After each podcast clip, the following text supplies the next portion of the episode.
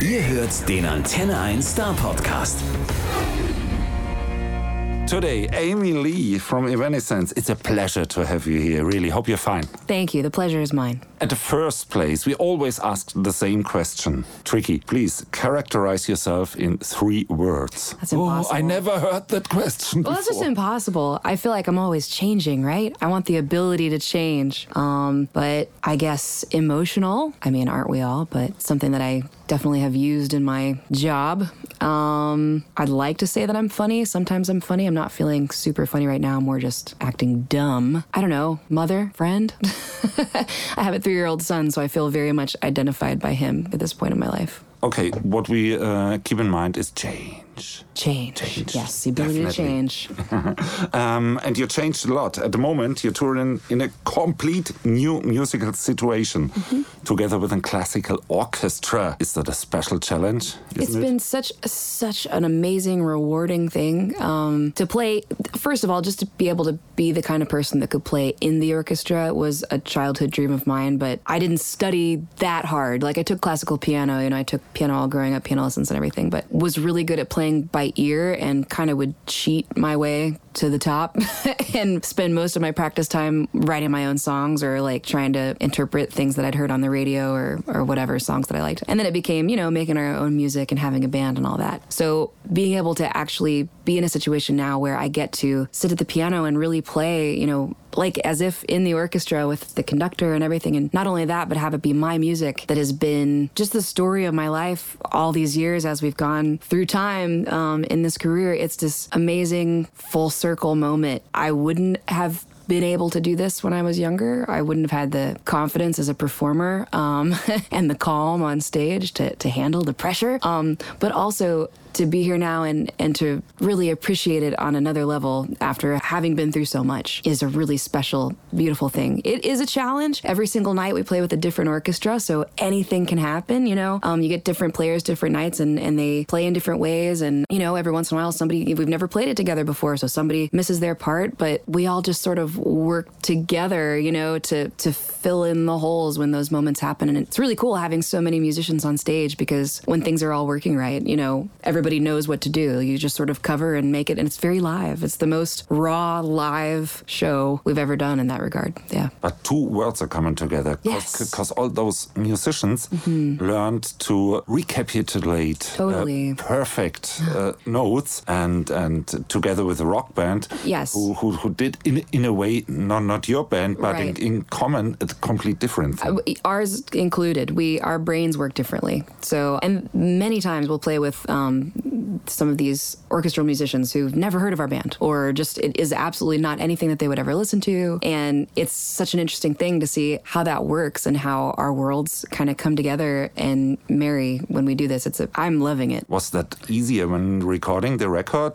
than, Well, than right now on stage? Recording that was a big job too. It was wonderful, but a very full, big, long job uh, doing the recording. But we had David Campbell there. He's the the arranger, the composer, the orchestrator, and he's been um, arranging our string parts and everything all through our career, starting from Fallen to the Open Door to our self-titled to now. So for the two of us to go back in and dive in and attack, re-attack a lot of these older songs was so fun. Um, fun's not a good enough word. Satisfying, you know, because we already know the song so well, and it's an opportunity for us to just sort of play with it, you know, get really creative and think outside the box, but from a standpoint that we're already very familiar as like the biggest fans of it, you know, so we could just make an alternate world version. Um, so that was really cool. And in the studio, yeah, I loved that experience. It was just all coming to life, you know, that's when you can really hear and fine tune every single thing and play it as many times as you need to until it's perfect. It's different than live when you're like, okay, we got one chance, one shot for us all to play this together. It better be really, really good.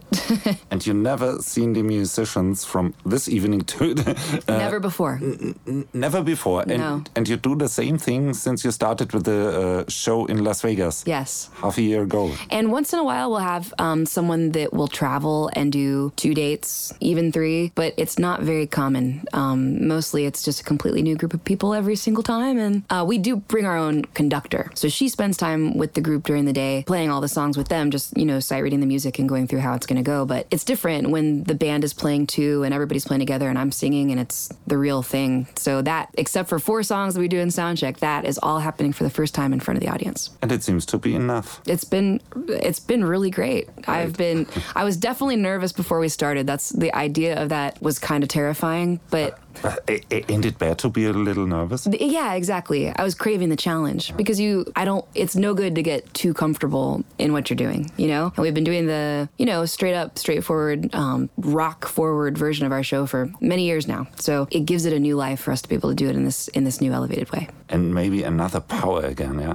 It's felt like that, yeah. Uh, how come the idea to rearrange the songs in that way? Uh, don't know. I, you know, I listen to all kinds of music, but to be very honest, I think I listen to rock the least. And it's been that way for a long time. Not that I'm not a rock fan, but I'm just drawn to any anything from any genre that makes me feel. And the strings, the whole side of our music from the very beginning idea of what Evanescence would be, um, it was all about that emotion, about like a, a film score happening at the same time as like a heavy rock band. So we've been, you know, pushing the rock to the forefront for the most part this whole time. And the other side of our music has always been a part of it. And the programming side as well. Both of those things are very close to my heart and very close to uh, my taste. But I just feel like there's so much more living within the songs than the straight up one version from the album, you know, that everyone has heard. So it's interesting. You kind of learn when you play live shows a lot that songs continue to grow after they're recorded. Just you perform them different every night. You know, we have grown as a band and as musicians, and the musicians, even, you know, I've been playing with the same players except for Jen for the past 10 years. We've been together and we've been building our live show and creating little parts and moments, and I sing it different. Just everything, it continues to grow. So even just to have a new recording that infuses that growth from me now as a 36 year old as opposed to a 21 year old, you know, on the older songs feels so good to be able to go back and do, but also to take that and just say, hey, here's the other side of this music. Take to pull out the big, strong, obvious things, pull out the big guitars, pull out the big bombastic drums, and let me show you like this emotional ocean side um, that I'm hearing in my head really strongly. It's just something I wanted to do for me. It's been really beautiful to watch it come to life and, and see other people embrace it.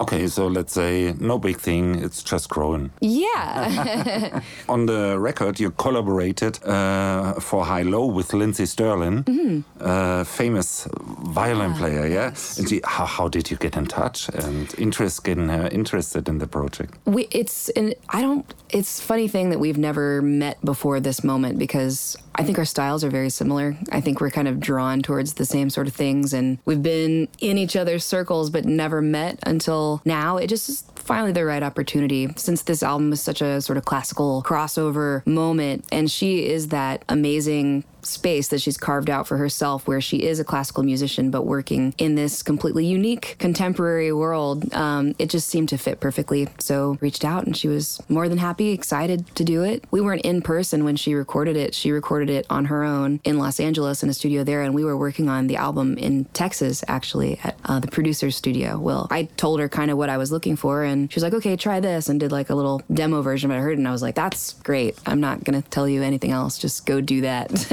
so she did, and it's awesome. And we're going to be touring together now um, in the U.S. later this summer. Oh, fine. Yeah, so she'll be able to come on the song. Maybe I'll go on their set for a song. Just have a big orchestral tour together with Lindsey Stirling. And again, growing a little. Yeah. nice. Did you expect the success of that project? Because I think it was a little risky to your old rock band fans. I, you know, the thing about it, well, I'm not afraid of that kind of risk. I really enjoy it. It's like we've already done what we've done. We've had plenty of success. I think what's important is keeping it interesting for us because where it all came from in the first place, the thing that people liked in the first place was me making music and the people around me making music that, that we loved, you know, and that we wanted to listen to. And if I keep doing that, I have to think that the formula will be the same, that somebody else out there will be like me. I think for me, the thing that I can't do is try to please everybody else. If I start to try to make music because I think it's what somebody else might want, but not necessarily me, it's done. It's got to come from a truly passionate place from me. And there was risk in this. I think the bigger risk was that it was very expensive. You know, you go into talking about hiring classical musicians and having a full orchestra and then touring with said orchestra and having huge, full new arrangements um, for every song. It's a big project and a big undertaking to record. I mean, microphones alone in that recording project were millions of dollars. Like, so, I mean, I didn't buy them, but you know what I'm saying? It's just a big, expensive project. So I took that risk on myself because I feel, I feel confident that if you're going to make something great, if you're going to really do it, just dedicate yourself to it and pour your whole self into it. And hopefully it'll give back to you, at, at least if nothing else. This is where I made my money in the first place. So if there's one place that it belongs, it's back into the project.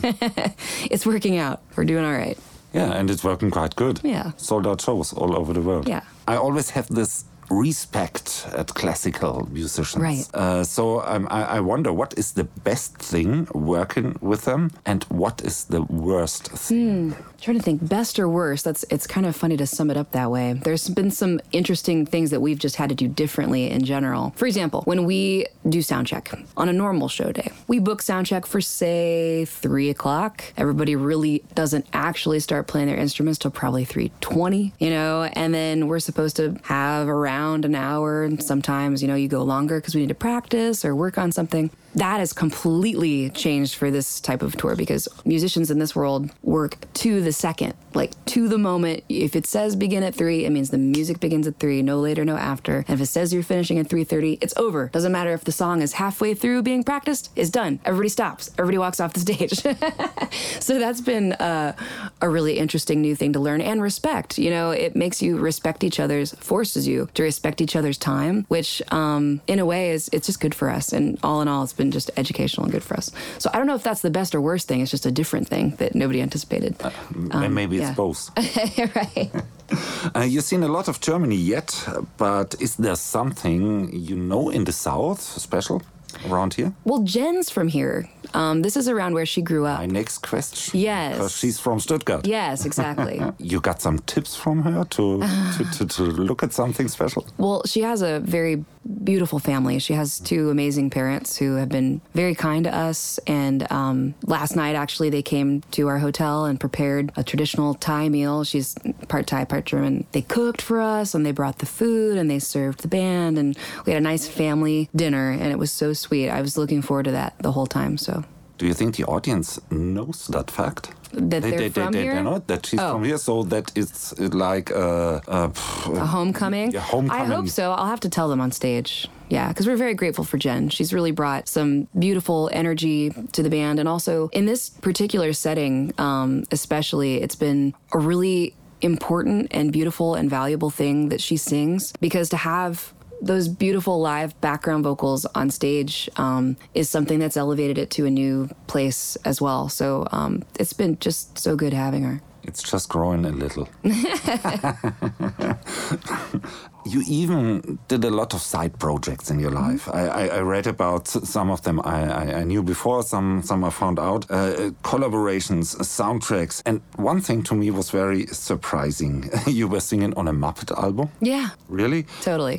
Felt that more like fun or like an honor? Yeah, both. Um, well, I'm a big Jim Henson fan in the first place, and that started because I did uh, a song for the Nightmare Before Christmas tribute album that happened like a year or two before, and that's through Disney. So we had such a good experience that um, the people at Disney, like the the music people, they they were putting together the Muppets when they're like, "Would you like to do one of these too?" That went so well, and I was like, "Yes, I totally would." I'm so glad that you think of me. Sometimes it can be a challenge when people have a certain view of you in their head, like, "Okay, you're the girl from Evanescence. You're wearing black eyeliner. You have long hair, and you sing goth songs." In the end, I I imagine most people are like me, and that it's not so simple. Like, there's a lot more to myself and my personality and my ability than that. So it feels really, really good anytime anyone asks me to do anything that's nothing like what people have seen me do before. So I jumped at the chance. And actually, the person that produced that with me is Will Hunt, the same producer and programmer that's on Synthesis that did this album with us. So we're both very versatile. They're both two very different things. but that was one of our first uh, recordings that we did together. We had a lot of fun with it. Another thing I'm always thinking about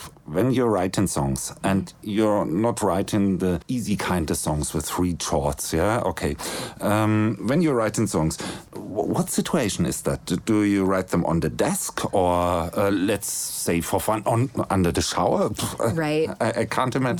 They're they're all unique. Um, I have my comfort zones. I'm very comfortable sitting at the piano. So a lot of songs have come out of just playing the piano until something cool starts to emerge, and then I'll start to sing, and then the song just snowballs from there. Other times, um, I I'll do my own home engineering, sit in front of Pro Tools, and just get some kind of a rhythm going, some kind of just drum samples and loops and stuff until I get inspired from a rhythmic perspective, and then build the song there. And sometimes it's a dream. I've had a couple of really awesome times where I'm a very vivid dreamer and sometimes I just dream and I'm hearing music. And then if I can focus hard enough as I'm waking up, just think really hard and go straight to the piano or the computer and throw it down. Um, and I've done that a couple of times. One of the songs on this uh, on this tour, "Secret Door," is that I had the song, not the whole written song with lyrics and everything, but the basic vibe of the song. I was dreaming it, and I woke up and I was like, "Oh, I got to go write that down." And then it became a song that I really, really love. you have to be very fast. You have to be very. 'Cause You have to always wipe that sleep out of your eyes.